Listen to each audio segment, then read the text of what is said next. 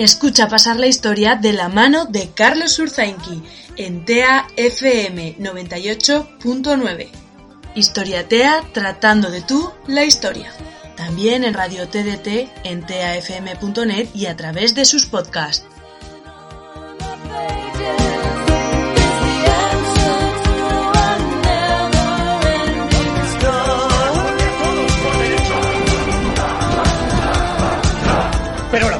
Que anhelamos no reside en una tierra lejana.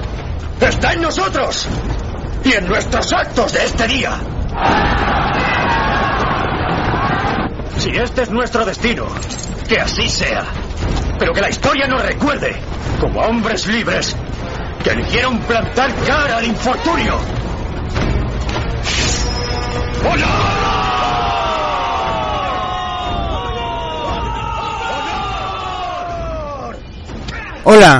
bienvenidos a un nuevo episodio de Historias del Retabillo. Hoy, y en esta ocasión, vamos a hablar de un mito, o la historia de un mito, que eh, está siendo muy famoso en los últimos tiempos. Me refiero a eh, Covadonga. Y es que recientemente he estado allí, hacía tiempo que quería visitar el lugar, y la verdad es que no me defraudó y sobre todo tras las últimas controversias de si fue real o no fue real, la batalla, don Rodrigo, don Opas, etc. La verdad es que este real sitio son muchas cosas a la vez, aunque nos empeñemos en simplificarlo en una sola. En primer lugar, está enclavado en un paisaje sorprendente, bellísimo, rodeado de montañas, un santuario rupestre dentro de una cueva, de la cual mana un gran manantial, que forma un pequeño río que termina desembocando en el Sella, a la altura de Cangas de. Un valle rematado por los míticos lagos de Enol, que todo el mundo conoce de la Vuelta Ciclista a España, en un paisaje inolvidable y extraordinario, poblado por eh, pequeños pueblecitos, hórreos, caballos y vacas. En definitiva, un enclave con una importante carga histórica y, por qué no, política, que tampoco vamos a discutir, pero que no es el momento. También es un lugar de devoción, de peregrinaje, un centro de religiosidad popular muy importante no solo en Asturias, sino en toda España comparable en alguna manera al Pilar de Zaragoza y con el cual guarda ciertas semejanzas y similitudes. Ahí está la Santina. Y es que tanto el aragonés como el asturiano tienen mucho que ver con la creación del concepto religioso de España como nación católica. Así que, con este y otros muchos intereses, me acerqué hasta este valle situado al este de Asturias, y en medio de los picos de Europa.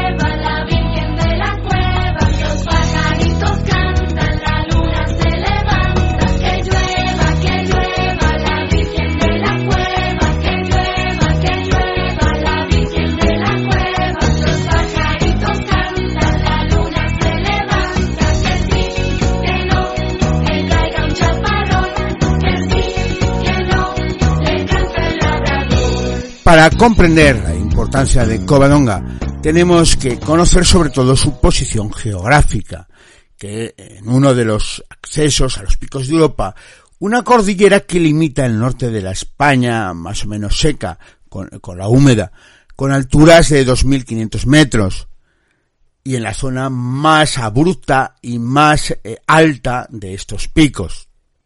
Desde Cangas de Onís se sube por un empinado valle que poco a poco va estrechándose. Tras haber transcurrido unos kilómetros de subida, la montaña se adentra en el valle, taponándolo en forma de Y. Sobre este estrechamiento se encuentra el santuario de Covadonga, que protege la entrada de la llamada Cueva Santa. Esta es una gran oquedad en la montaña de la que nace un manantial que en ocasiones y por filtraciones de la lluvia forma una cascada bajo la cual existe un pequeño lago que a su vez configura el nacimiento del río para unos Covadonga, para otros Deva o para Google Maps el Reinazo. Este riachuelo atraviesa el valle y desemboca en Gangas de Onís, en el río Sella. A su vez, la Santa Cueva se divide en dos. En la zona superior se encuentra una pequeña capilla y un altar con la imagen de la Santina, y junto a la cual, y en una oquedad próxima a la gruta, están enterrados don Pelayo y Alfonso I de Asturias. En la parte inferior de la gruta es donde se encuentra el manantial y la cascada. Santuarios de este tipo se encuentran repartidos por toda España, e incluso la península ibérica, no hay que olvidar Coba de Iria, la Virgen de Fátima. Y no solo aquí, sino que también en Lourdes, algo muy similar, aunque las apariciones de la Virgen fueron a mediados del siglo XIX, no sería de extrañar que antes de la Revolución Francesa ya fuera un lugar de culto. En este lado de los Pirineos se encuentra la ermita de Santa Elena en el Valle de Tena, el santuario de la patrona de Viescas se encuentra también en una ubicación muy similar a la de Covadonga, sobre una gruta de la que nace un manantial y también en un estrechamiento del valle. Por mencionar otros lugares relacionados con la reconquista española, cristiana, merece la pena citar a San Juan de la Peña o el Aguayueve en el pueblo turolense de Castellote, otro santuario rupestre y que seguro que si analizamos y repasamos encontraríamos muchos más en otros lugares en los cuales esté asociado el nacimiento de un río o un manantial a una gruta y santificado y protegido por alguna divinidad. Parando el programa encontré el santuario de la Virgen de la Cueva en Castellón o el de la Virgen de Constantine en Purjosa en las entrañas del Moncayo. Los celtas y posteriormente los romanos solían divinizar estos manantiales o nacimientos de ríos, y más si estos se producían en grutas o cuevas, lo que da idea de que este lugar ya era sagrado antes de que llegaran a aquellas tierras los visigodos y por tanto don Pelayo. Lo que vendría a significar el nombre de Covadonga como Cova de Ónica o Cueva del Río, o perdón, fuente de la cueva o cueva del río, del céntico onna, río. En cuanto a la propuesta de origen latino, sería más o menos cova dominica o cueva de la señora, haciendo alusión al lugar consagrado a la Virgen de Covadonga, Nuestra Señora de la Cueva. También el refugio de Covadonga muestra un marcado carácter ritual, Así, el lugar presenta restos de culto a Deva, diosa en céltico, y así es uno de los nombres del río que salta desde la gruta, en un claro proceso de superposición de cristianismo a las culturas anteriores. En este caso, la Santina se, sería sobre otros lugares de culto pagano, anteriores, celtas o incluso romanos. Los especialistas dicen que el enterramiento de Pelayo y su yerno en el mismo lugar, en la gruta, también siguen estas pautas rituales ancestrales relacionadas con jefes tribales astures. Fijándome en la posición de la basílica, que es del siglo XIX, y en lo que se da a llamar monasterio de San Pedro, que está habitado tradicionalmente por una comunidad de canónigos, me di cuenta de que el conjunto de edificios se encuentra en una posición estratégica, de tal manera que, viniendo desde Gangás, casi parece una fortaleza que controla todo el valle, situada, como digo, en el saliente de la montaña y protegiendo al manantial. No sería de extrañar que en este lugar se levantara un castro o un conjunto amurallado en el que vivirían algunos pobladores que sirvieran de protección a toda la zona. No hay que olvidar que sobre Covadonga se encuentra una importante zona de pastos y también de prados. En este área está el macizo más extenso y alto de los picos de Europa, siendo la Peña Santa, con 2.596 metros, la mayor altitud bajo la cual se encuentran los famosos lagos de Enol y Ercina. Ya hemos dicho que son conocidos en el ambiente deportivo, gracias a su inclusión en las muchas ediciones de la Vuelta Ciclista a España desde 1983 y que ha sido final de etapa. También es una de las rutas cicloturistas que más deportistas atrae y que muchos automovilistas sufren y que está abierta todos los días del año que se puede subir, claro. De la misma manera que los Pirineos fue zona de refugio de la población cristiana e hispano-romana del Valle del Ebro, cuando ocurrió la invasión musulmana, no es de extrañar que los picos de Europa fueran también lugar de refugio de los hispanos romanos, tanto astures como cántabros, y también hispanogodos de los lugares limítrofes de León, Palencia y Burgos. Y es que controlar Covadonga era controlar el valle y también el acceso a estos picos de Europa, donde se encontrarían refugiados estos primitivos pobladores hispanos. Por tanto, no es de extrañar que en este lugar no solo hubiera un enfrentamiento, sino varios posibles. Además, está muy bien defendido gracias al río Sella, que lo delimita hacia occidente.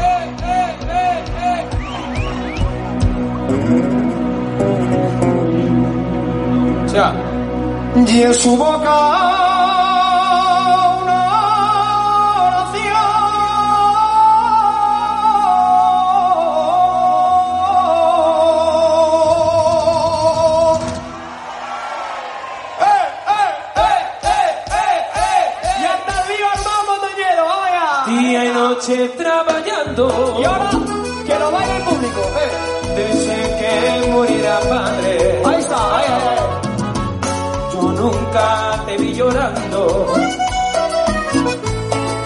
Lágrimas de pena o hambre.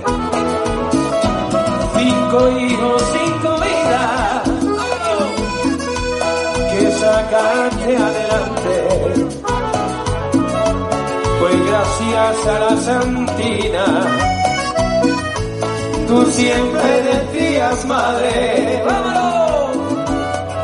Nunca olvidar el día en el que dije la ermita,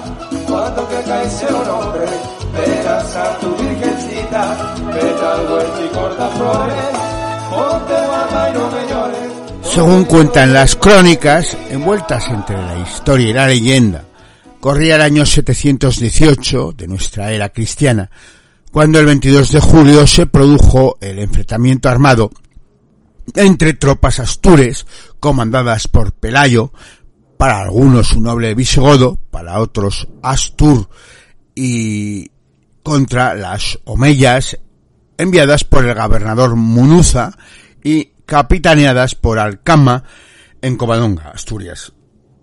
Tras la caída del reino visigodo de Toledo, el bereber Munuza fue nombrado gobernador de la región asturiana, estableciendo su capital en el Gijón.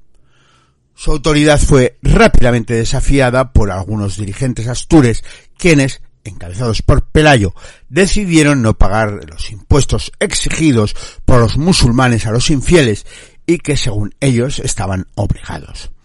También se negaron a entregar a sus mujeres como tributo para que poblaran los arenes islámicos. El caso es que Pelagio, que es otro de sus nombres, y los suyos se hicieron fuertes en las montañas orientales de los picos de Europa. Munuza se propuso terminar con los rebeldes o al menos someterlos, y llevó a cabo una o algunas escaramuzas con resultados inciertos como se vio imposibilitado para dominarlos, solo, solicitó refuerzos al gobernador de Córdoba, quien envió un cuerpo expedicionario al mando del general Alcuama, y que era muy superior al de los cristianos. A pesar de esto, les acompañaba el obispo Opas, que era hermano del rey Vitiza y que había sido rey visigodo y que había también traicionado a don Rodrigo, uniéndose a los moros y, ya que era el primado de Toledo, con el fin de convencer a los cristianos levantiscos de Pelayo que eh, se rindieran. A pesar de esto, y de que estaban refugiados allí en aquella cueva, un lugar bastante estratégico situado en el valle de Cangás, y que fue, en este caso, la elección perfecta, ya que, era un, ya que era un lugar tan estrecho para el enemigo que éste no disponía de espacio para maniobrar y hacer valer su superioridad numérica. El caso es que los moros no solo fueron derrotados, sino que el general Alcama murió en la batalla, también Donopas. Los supervivientes trataron de escapar, pero cuando lo intentaban, eh, fueron sepultados por una luz de tierra y piedras que podría haber sido accidental o provocado por los propios Astures, aunque eh, cuenta la leyenda que fue un milagro de la Virgen. Enterado de la derrota, Munuza se sintió inseguro y decidió abandonar Asturias para refugiarse en Toledo. Pero él y sus tropas se equivocaron en el camino hacia la meseta y fueron alcanzados por los Astures en el valle de Olalíes. En este lugar tuvo lugar otra batalla que terminó con la muerte de Munuza y de todos sus hombres, quedando desde entonces Asturias libre de invasores. Pelayo, tras la batalla de Covadonga, fue proclamado rey y estableció la capital de su reino en Cangas de Onís. Recibió de este modo la sumisión de todos los nobles locales, con lo cual, y tras lo cual, fundó el reino de Asturias. A su muerte en el año 737 sería enterrado en la gruta de Covadonga y le sucedió su hijo Fabuila, y este a su vez, ya que lo mató un oso, fue, eh, lo fue por su cuñado, el cuñado de Fabila, Alfonso I, que estaba casado con su hermana Hermesinda y por tanto era yerno de Pelayo. Es por esto que el reino de Asturias, más adelante transformado en León, es considerado el germen de la reconquista cristiana de la península ibérica por ser el más antiguo y en el que Covadonga se considera la batalla con el que se inició este periodo de nuestra historia y a Pelayo elemento insustituible y asociado con el acontecimiento bélico.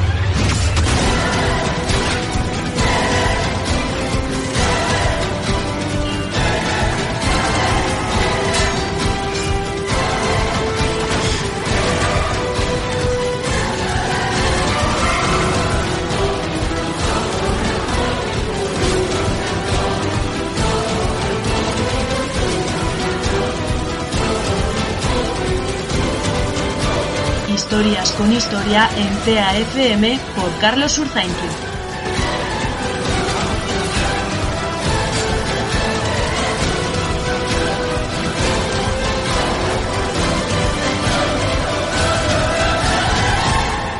La última legión. Durante los primeros años de la ocupación musulmana, esta fue poco efectiva. No hay que olvidar que en Guadalete no combatieron más de 10.000 hombres. En estos primeros momentos, los musulmanes se dedicaban a organizar racias o campañas recaudatorias por el norte, por el entorno donde había cristianos o estaba bastante alejado del poder cordobés. Este, el, el era bastante inhóspito, eh, sobre todo en Asturias, y en este contexto se puede entender la mítica batalla. En un momento determinado, el gobernador cordobés enviaría a aquellas montañas una cantidad indeterminada de soldados para conocer el terreno y se encontraron con los asturianos, que los derrotaron. Estos se hicieron fuertes en la zona y crearon un reino independiente cristiano. Sin embargo, hay autores contemporáneos que cuestionan esta visión y otros que afirman que la batalla fue una pura invención de los cronistas cristianos del siglo X. Se basan en la escasez de documentación en relación a la figura de don Pelayo y a lo que ocurrió en Covadonga, lo que se ha hecho posible que en el entorno al personaje y a su batalla se hayan levantado leyendas y mitos. Según algunos autores, Pelagio o Pelayo tiene el mismo papel que el famoso rey Arturo para los ingleses. En definitiva, sería la consolidación del concepto de nación apelando a un origen mítico. Ambos tienen en común la mezcla entre la realidad y la ficción, no obstante, Pelayo es un personaje real que aparece citado tanto en fuentes cristianas como en musulmanas. Estas crónicas están de acuerdo en que no es de origen godo, sino más bien astur o hispano-romano. Es cierto que en el nacimiento del reino asturiano confluyen estos dos elementos eh, reiteradamente. Un ejemplo claro es el primitivo símbolo del reino de Asturias, del Principado de Asturias, que es la llamada Cruz de la Victoria o Don Pelayo. Independientemente de todo esto, Covadonga pudo ser un suceso real perfectamente, aunque muy alejado de las magnitudes míticas en lo que lo han engrandecido, sobre todo la leyenda, que nació tres siglos más tarde. Es aquí donde aparecen elementos legendarios como el gobernador moro de Gijón, mientras que don Pelayo es de Oviedo, conocida es la rivalidad entre ambas ciudades, la hermana pretendida o la hija por el visir musulmán, que sin duda hace mención al rapto de las doncellas que llevaban a cabo los moros en sus racias y que guarda cierta similitud con otros que aparecen en los valles pirenaicos, como la batalla de Olast. La historia de Pelayo, que lo hacen ver como un noble visigodo enfrentado a Vitiza, el monarca, como ya hemos dicho, cuyos hijos traicionaron al reino de Toledo, entre ellos Donopa, entregándoselo a los musulmanes, aparecen aquí como eh, Donopas, que es el que intenta convencer a los astures y que es muerto por Pelayo, es también un elemento mítico.